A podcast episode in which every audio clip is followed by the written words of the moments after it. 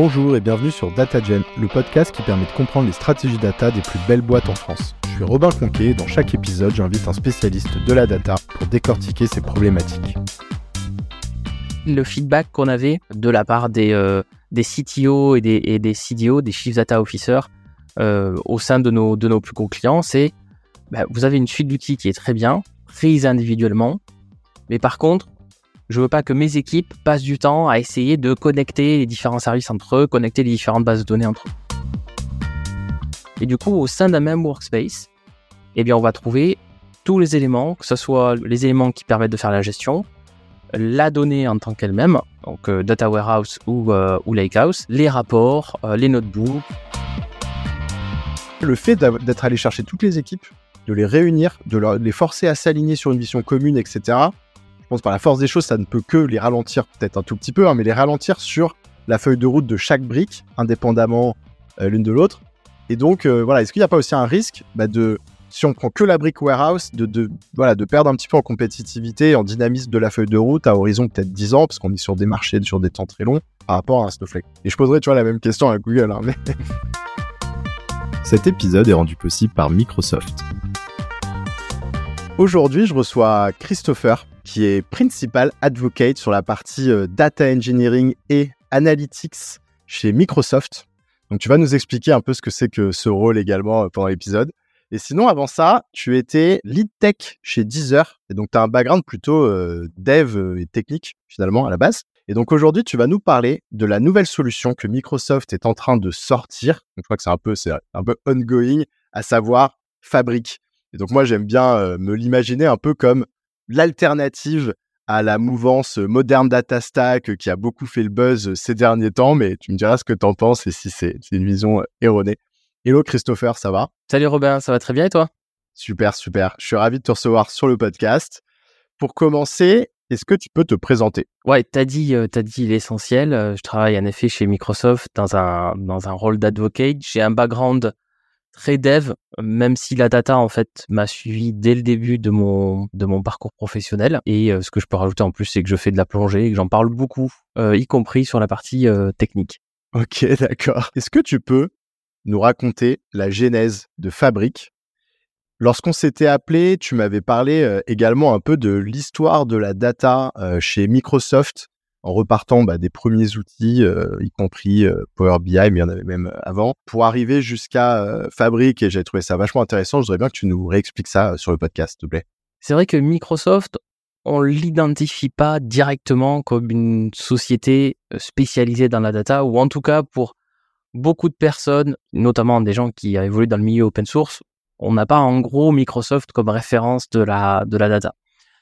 Pourtant, Microsoft, ça fait plus de 30 ans qu'on fait de la data. On a euh, sorti euh, euh, SQL Server. Les gens connaissent souvent cette base de données parce que quand on a des infrastructures on-prem, c'est le, le compétiteur, on va dire, direct à Oracle. On a fait plein d'autres choses depuis, y compris sur des bases de données open source. Et cette partie data, depuis très longtemps, on l'a tournée vers de, le cœur de, donc de la base de données, mais aussi vers des outils plus de BI et de reporting. Certaines personnes qui écoutent le podcast euh, ont peut-être entendu ou travaillé sur euh, euh, SQL Server Reporting Services et puis SQL Server Analysis Services, qui est une base de données euh, au lab, donc un cube d'analytics. Donc ça, c'est vraiment de la BI, on va dire, très très traditionnelle. Et c'est vrai que c'est quelque chose que l'on fait depuis, euh, bah, depuis plus de 30 ans euh, maintenant. Ensuite, on a eu euh, la vague euh, euh, Power BI qui a commencé il y a une, il y a une dizaine d'années. Et c'est vrai que dans le monde de la data, on est limite plus connu aujourd'hui par Power BI que finalement par tout ce qu'on fait sur les bases de données type SQL, Postgre et d'autres sur notre cloud. Toutes ces bases de données, c'est ce qu'on réunit souvent sous un peu le cloud Azure. Parce que tu vois, de l'extérieur, moi, je suis pas un profil très technique. J'ai souvent tendance à comparer, voilà, en gros, soit tu vas vers Google Cloud Platform ou vers AWS, ou maintenant il y en a d'autres, soit tu vas vers Azure. Et donc, euh, c'est un peu euh, tous, ces, tous ces briques qu'on réunissait sous le terme euh, du cloud Azure. Alors oui et non. Non, parce que la particularité de Microsoft versus les, les autres gros clouds, c'est qu'on n'est pas né dans le cloud, ce qui a causé un petit retard à l'allumage quand le cloud est arrivé, mais ce qui fait que aussi on a une vraie gamme de produits qui s'installe chez le client. Parce que tout le monde ne peut pas aller sur le cloud ou tout le monde ne peut pas tout mettre sur le cloud. Il y a des scénarios sur lesquels ça fait pas sens. Donc il y a toute une brique qui effectivement est plus pour de l'installation physique. Et effectivement, sur le cloud Azure, on a un ensemble de briques qui permet de faire plein de choses, y compris des bases de données managées avec des bases de données très classiques de type SQL Server, PostgreSQL, avec la, partie hyperscale donc de, de, SQL et de Postgre pour avoir des bases de données qui montent à, à plusieurs terras si nécessaire. Et puis on va jusqu'à Cosmos DB, qui est une base de données qui est née pour le cloud et donc là qui peut euh, scaler à l'infini. Ok, d'accord. Donc si je résume un peu l'histoire, c'était euh, finalement une présence très tôt, mais là sur des sujets plus techniques, donc de base de données avec SQL Server, etc., que tu citais plus tôt. Un énorme succès sur Power BI, donc là plutôt sur la partie DataVis qui arrivait il y a à peu près une dizaine d'années. Et ensuite, au moment effectivement où, bah, les acteurs cloud ont commencé à, émerger, euh, là vous avez recréer, on va dire, des équivalents des différentes briques qui étaient pertinentes à développer sur le cloud et ce qu'on réunit un peu sous le wording Azure. Et Azure qui a été également aussi un, un énorme succès. J'ai pas les chiffres en tête, mais c'est vrai que ben, je parle beaucoup avec des startups et des scale-up. On parle beaucoup de Google Cloud Platform, de Snowflake, etc. Mais Azure aujourd'hui, si je dis pas de bêtises, doit avoir enfin des parts de marché équivalentes à celles d'AWS et encore bien supérieures à celles de Google sur le marché au niveau global en termes de cloud. Oui, en général, on est entre AWS et Google, bien devant Google. Et AWS, on a encore une petite marche, mais euh, ça, c'est en termes de part de marché. Il y a plein d'autres manières de comparer les clouds. Et là, euh, grosse news, entre guillemets, qui vient un peu euh, remuer le, l'écosystème. Donc, ça, ça va être intéressant à suivre. Fabrique, tu peux nous expliquer un petit peu la genèse spécifiquement de projet-là, d'où c'est venu chez Microsoft? C'est vrai que chez Microsoft, on a énormément de produits. On parlait du cloud Azure, il y a plus de 200 services Azure qui sont euh, faits par Microsoft. J'élimine euh, de ces 200 tout ce qui est marketplace. Et le souci en fait d'avoir tous ces outils-là, euh, c'est que finalement, face aux clients, on propose quoi? On propose une magnifique boîte à outils, mais je ne sais pas si c'est le cas chez vous, mais moi j'ai une petite trousse à outils et je mets toujours 5 minutes pour trouver le tournevis. je suis obligé de sortir la moitié de la trousse à outils sur le sol pour arriver à trouver l'accessoire dont j'ai besoin. Et c'est un petit peu le sujet, le feedback qu'on avait de la part des, euh, des CTO et des, et des CDO, des Chief Data Officers au sein de nos, de nos plus gros clients, c'est bah, vous avez une suite d'outils qui est très bien, prise individuellement, mais par contre, je veux pas que mes équipes passent du temps à essayer de connecter les différents services entre eux, connecter les différentes bases de données entre eux. On perd beaucoup trop de temps et d'énergie à faire ce lien euh, entre les différents euh, outils. Et puis derrière, euh, parce que là on parle d'outils, mais euh, il faut aussi parler de l'humain, entre les différents métiers de la data. Parce que j'ai mon data analyst, voire mon business analyst qui est sur Power BI, j'ai mon data engineer qui est sur Databricks, j'ai mon data scientist qui est encore en train d'utiliser un autre outil. Et finalement, ces gens-là, ils n'utilisent pas les mêmes outils, ils n'utilisent pas le même environnement, et voilà, ça crée finalement beaucoup d'efforts pour avoir cette data stack opérationnelle avec les briques qui communiquent entre elles et avec les gens qui utilisent ces différentes briques qui arrivent à se comprendre parce qu'ils utilisent des systèmes très différents. Le next step, euh, ça serait de plus avoir à gérer ça. Si Microsoft pouvait faire quelque chose, il faudrait éliminer ce problème-là. Ça, c'était une conversation qu'on a eue il y a deux, trois ans. Et c'est là qu'on a lancé les équipes engineering sur le développement de Microsoft Fabric. Si je comprends bien, euh, avec Fabric, donc on va pouvoir retrouver facilement sur une même plateforme euh, les briques clés euh, dont on a besoin pour mettre en place une stack data. C'est pour ça que j'aimais bien faire le comparatif avec la moderne data stack. Et c'est vrai que souvent, quand je demande aux invités sur le podcast de décrire leur stack, alors on peut descendre très bas dans la complexité et tout, moi j'aime bien juste schématiser de manière assez simple à quoi ça ressemble.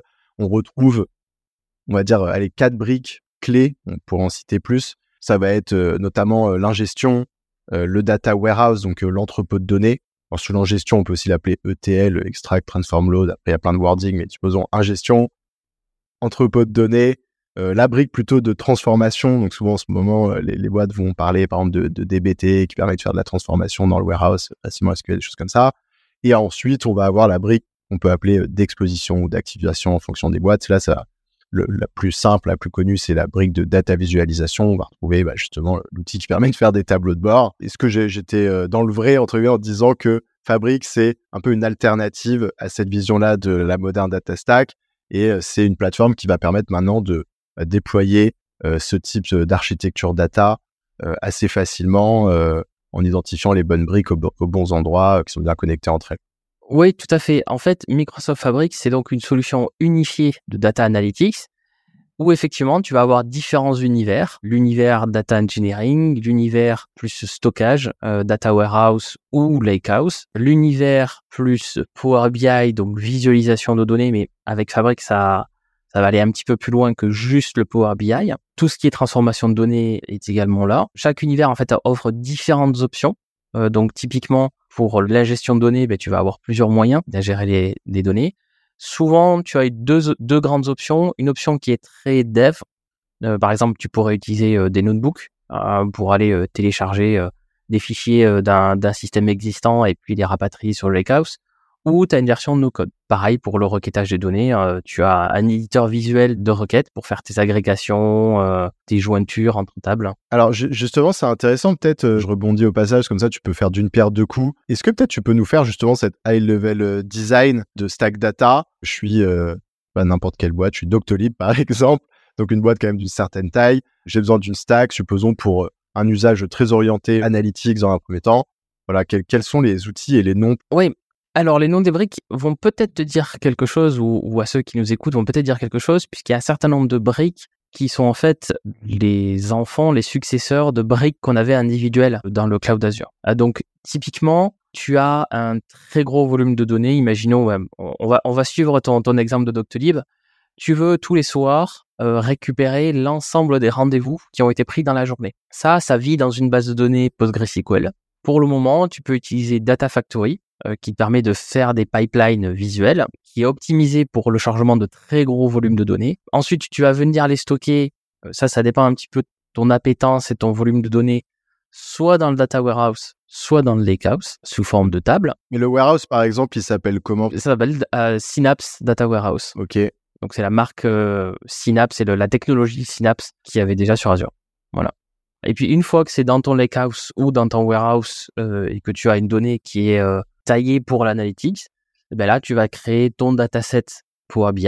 Et là, on passe un petit peu dans le côté euh, sémantique, enfin dans un modeling business et pas dans un modeling technique. Et puis ensuite, tu peux exposer ces données-là depuis Power BI en faisant un dashboard. Et juste, je rebondis sur ce que tu disais un petit peu plus tôt. Donc, je comprends les, grandes briques, donc euh, Data Factory, Synapse, euh, Data Warehouse, Synapse Data Engineering sont effectivement des briques que je connaissais pas bien, mais j'arrive un petit peu à. Alors après, ça c'est mon côté, j'essaie de tout mettre dans des carrés. Je suppose que c'est pas des équivalents, mais on va dire que c'est un peu des équivalents à des des briques dont on entend souvent parler euh, dans les boîtes avec lesquelles j'interviewe. Donc euh, peut-être euh, Fivetran pour la partie en gestion. bah par exemple, voilà sur la partie Synapse Data Warehouse, je suppose un équivalent finalement de Snowflake ou BigQuery ou n'importe quel autre warehouse. Ce que j'essaie de comprendre, c'est que finalement, comme tu le disais, ces briques, elles existaient d'une certaine manière avant et donc finalement, l'innovation de Fabric, elle réside pas tellement dans le fait d'avoir créé toutes ces briques, vu qu'elles étaient déjà là, mais c'est plus dans une nouvelle expérience en fait d'utilisation, je suppose, par rapport à ce côté interface unifiée que tu mentionnais un peu plus tôt.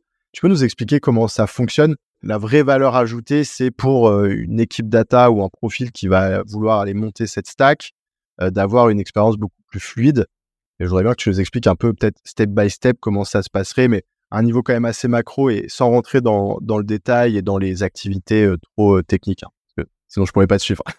Et j'aime bien ta description de avoir quelque chose de fluide. On a un espèce de mantra dans l'équipe Engineering Fabric qui est 5 secondes pour déployer ta stack, 5 minutes pour avoir un effet wow, ambitieux comme, euh, comme résultat, mais on, s'en approche beaucoup. Les deux innovations, c'est un effet d'avoir tout réuni. Et la deuxième, euh, c'est que on est passé d'une offre, euh, notamment Synapse qui existait sur Azure, euh, passe plateforme as a service, où on avait à déployer quand même des clusters, etc., à les dimensionner, à une offre SaaS, software as a service, où on enlève cette complexité de manager différents clusters, parce que tu dois avoir un cluster de l'ETL, plus un cluster Snowflake, plus un cluster euh, pour tes notebooks différents. Maintenant, c'est tout unifié. Donc, comment tu fais pour déployer Fabric? Ben, C'est assez simple en fait. Tu vas sur fabric.microsoft.com, tu te connectes avec euh, ton compte d'entreprise, soit ton adresse mail d'entreprise, euh, soit si ton entreprise utilise déjà Microsoft 365 ou Teams, bah, tu vas être automatiquement connecté.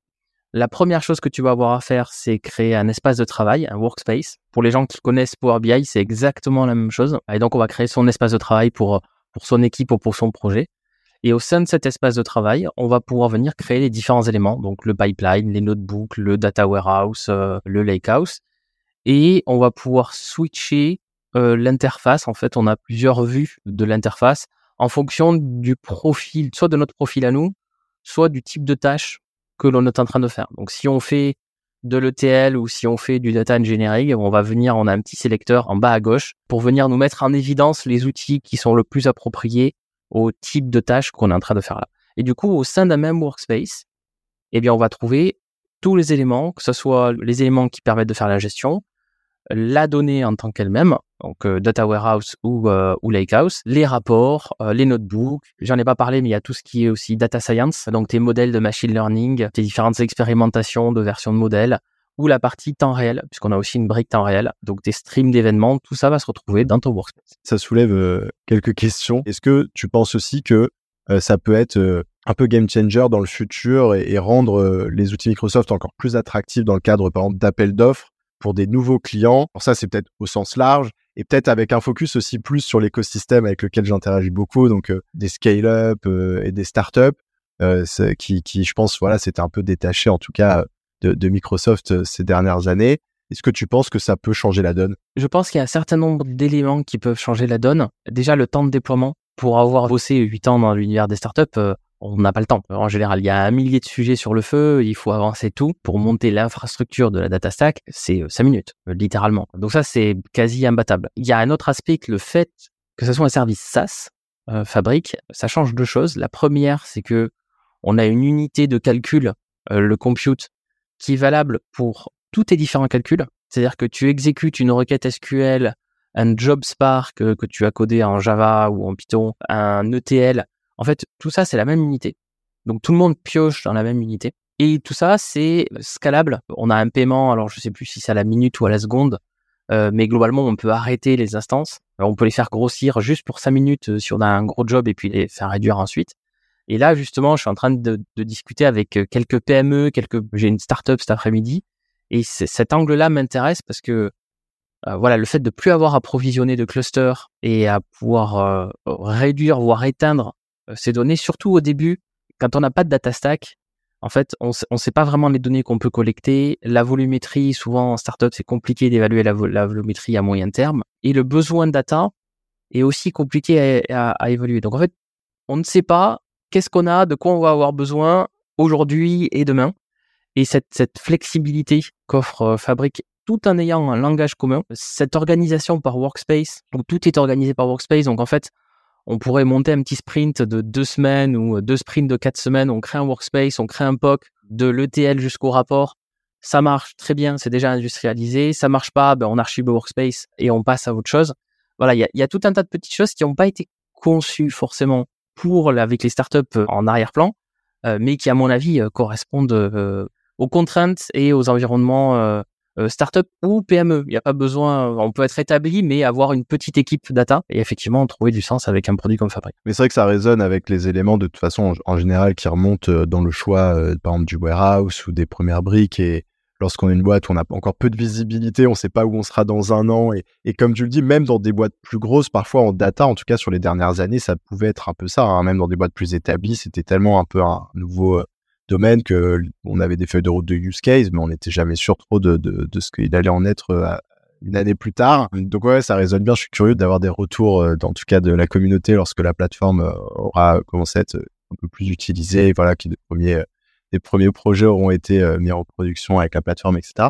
Et ça soulève une deuxième question. Et là, c'est plus, je suis d'avoir ton avis, parce que je vois que sur le marché, tu vois, tu as clairement Microsoft, et c'était presque, on va dire, eux, les plus fort entre guillemets sur ce côté-là, euh, sur l'aspect suite, parce qu'ils l'ont fait sur plein d'autres secteurs. Et donc là, on le retrouve encore sur la data, d'avoir une suite entière avec euh, toutes les briques et donc euh, qui sera très puissant d'un point de vue aussi bah, contractuel avec les clients pour entre guillemets bah, les fidéliser dans le temps, mais aussi pour leur offrir une expérience unifiée comme tu viens de l'évoquer, etc. On retrouve un peu ça chez Google Cloud Platform aussi, qui a racheté Looker, enfin qui a voilà, qui a commencé à être un peu sur tous les fronts également. Je, ne sais pas s'ils ont acheté un ETL, mais bon bref. Et de l'autre côté, on voit quand même euh, Snowflake qui est en train d'émerger de manière assez forte sur le marché. Alors c'est encore une fois, c'est un peu un hasard. On choisit pas mes invités par rapport aux outils, mais c'est vrai que il y a encore un an, euh, je, je sais pas, j'en entendais parler une fois de temps en temps, et là c'est vrai que cette année, j'ai l'impression quand même que je sais pas, j'ai pas fait de stats, mais qu'il y a beaucoup d'épisodes, on me dit ouais, on va chez Snowflake, etc. Et eux, ils ont clairement une stratégie de rester euh, très très niché sur le warehouse, donc une seule des briques, mais de faire la Rolls euh, du warehouse. Et quand je dis Rolls, c'est pas en termes de prix et de luxe, mais c'est en termes de voilà de faire l'expérience euh, la, plus incroyable. Et j'ai l'impression que pour l'instant, ils sont sur la bonne voie. Sur la partie fidélisation des gros clients avec lesquels on a beaucoup de des, des gros contrats, etc. Je suis assez convaincu que la méthode suite gagne parce que bah, ça te permet de faire des, des offres qui sont bah, les plus compétitives en termes de, prix, euh, les plus attractives aussi pour les équipes achats des boîtes, etc. Mais pour des boîtes qui sont un peu plus jeunes et qui vont vouloir vraiment avoir les meilleures briques à chaque fois, eh ben, est-ce que là, sur l'espace de 10 ans, ça va pas euh, complexifier finalement la tâche de rester euh, très compétitif sur chaque brique? Le fait d'être sur tous les fronts, mais ça, à la limite, bon, Microsoft, ils sont bons pour tout faire en même temps, donc il n'y a pas de sujet. Mais là, le fait d'être allé chercher toutes les équipes, de les réunir, de, les forcer à s'aligner sur une vision commune, etc.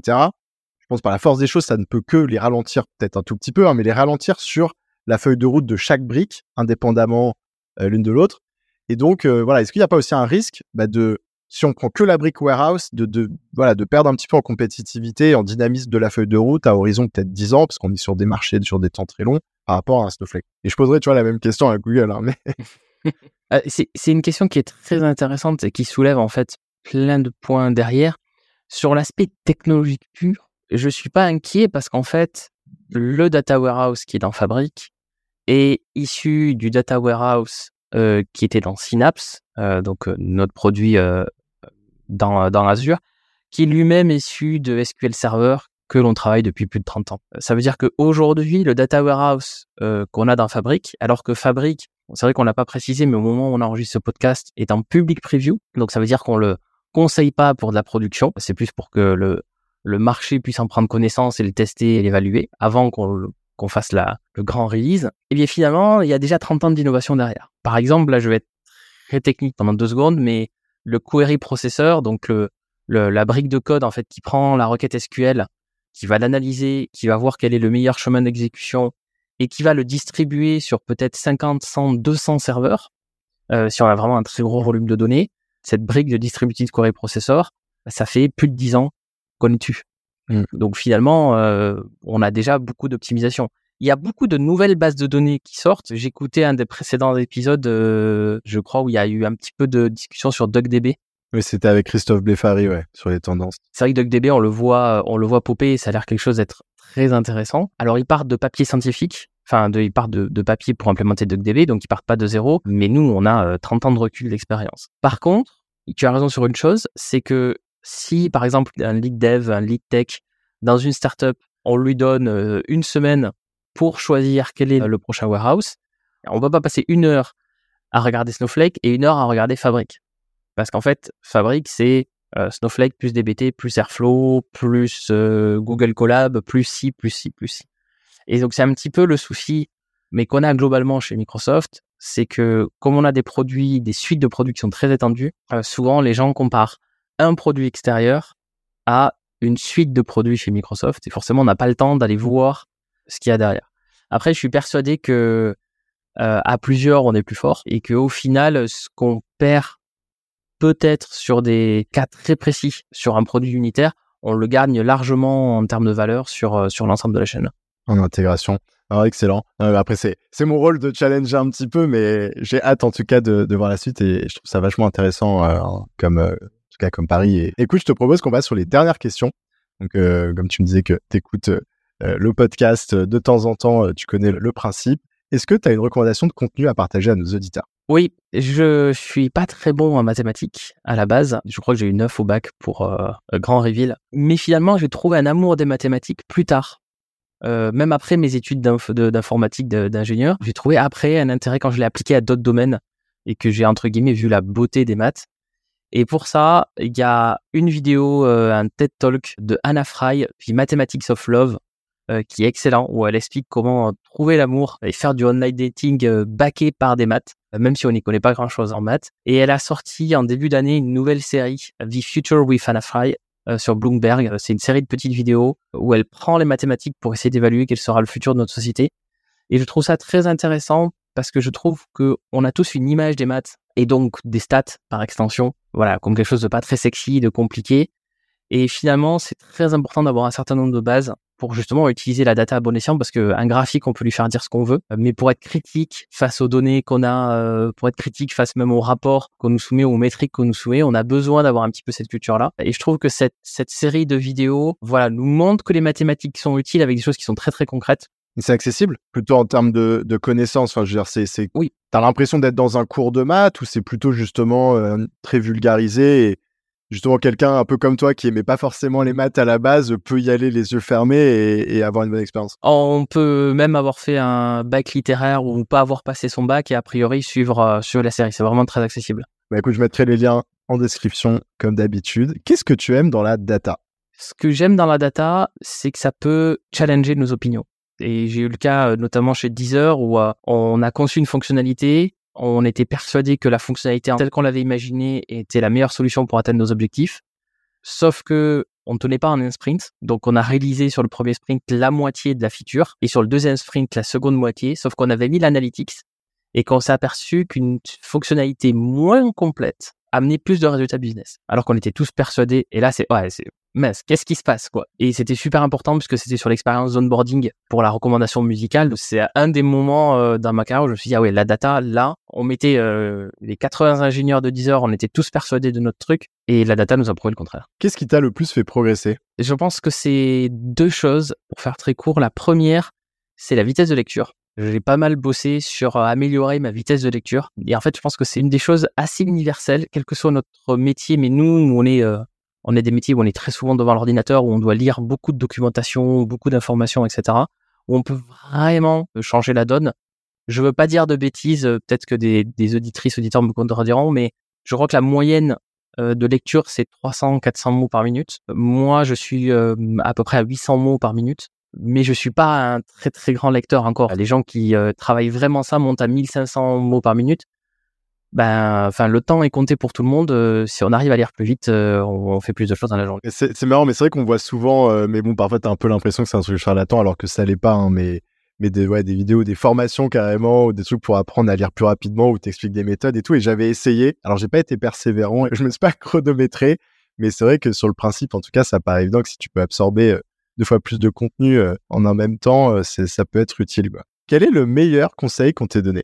On me l'a pas donné directement, ou si on me l'a donné, je me souviens plus qui me l'a donné. Mais je sais que Bill Gates l'a dit et Barack Obama dans une interview euh, assez récente euh, l'a dit. C'est travailler sur des euh, problèmes qui résolvent des solutions, être, être quelqu'un qui résout des problèmes et pas être dans le mode. On a souvent, alors surtout en tant que Français, à être dans le mode de critiquer ou certaines personnes à dans le mode de réfléchir, on va passer six mois à réfléchir, à faire un truc, etc. Alors que si on a une attitude où on dit bon ben en fait on, on va trouver une solution, on va on va faire quelque chose vite, on va shipper vite. Euh, c'est quelque chose qui nous démarque euh, de plein de gens. Moi je le vois dans des grosses sociétés de type Microsoft, on a quand même beaucoup de product managers, de product owners, etc., etc. Par contre, quelqu'un qui est capable de prendre une idée et de la coder et ce soir de montrer quelque chose qui fonctionne euh, c'est pas la majorité des personnes euh, et c'est ce qui fait avancer le, c'est ce qui fait avancer le plus les choses. Alright. Bon, on va laisser les auditeurs méditer là-dessus. Écoute Christopher, merci beaucoup en tout cas d'être venu partager euh, voilà toutes ces news et ces insights euh, sur Fabrique, mais aussi sur ton parcours sur le podcast. J'ai passé un super moment et puis je te dis à bientôt. À très bientôt, bonne journée. Merci d'avoir écouté cet épisode. Avant de conclure, j'ai un petit service à vous demander. Si ce n'est pas déjà fait, est-ce que vous pourriez mettre 5 étoiles et un petit commentaire sur Apple Podcast? C'est ce qui m'aide le plus à faire connaître DataGen et donc à attirer des invités exceptionnels. Merci et à bientôt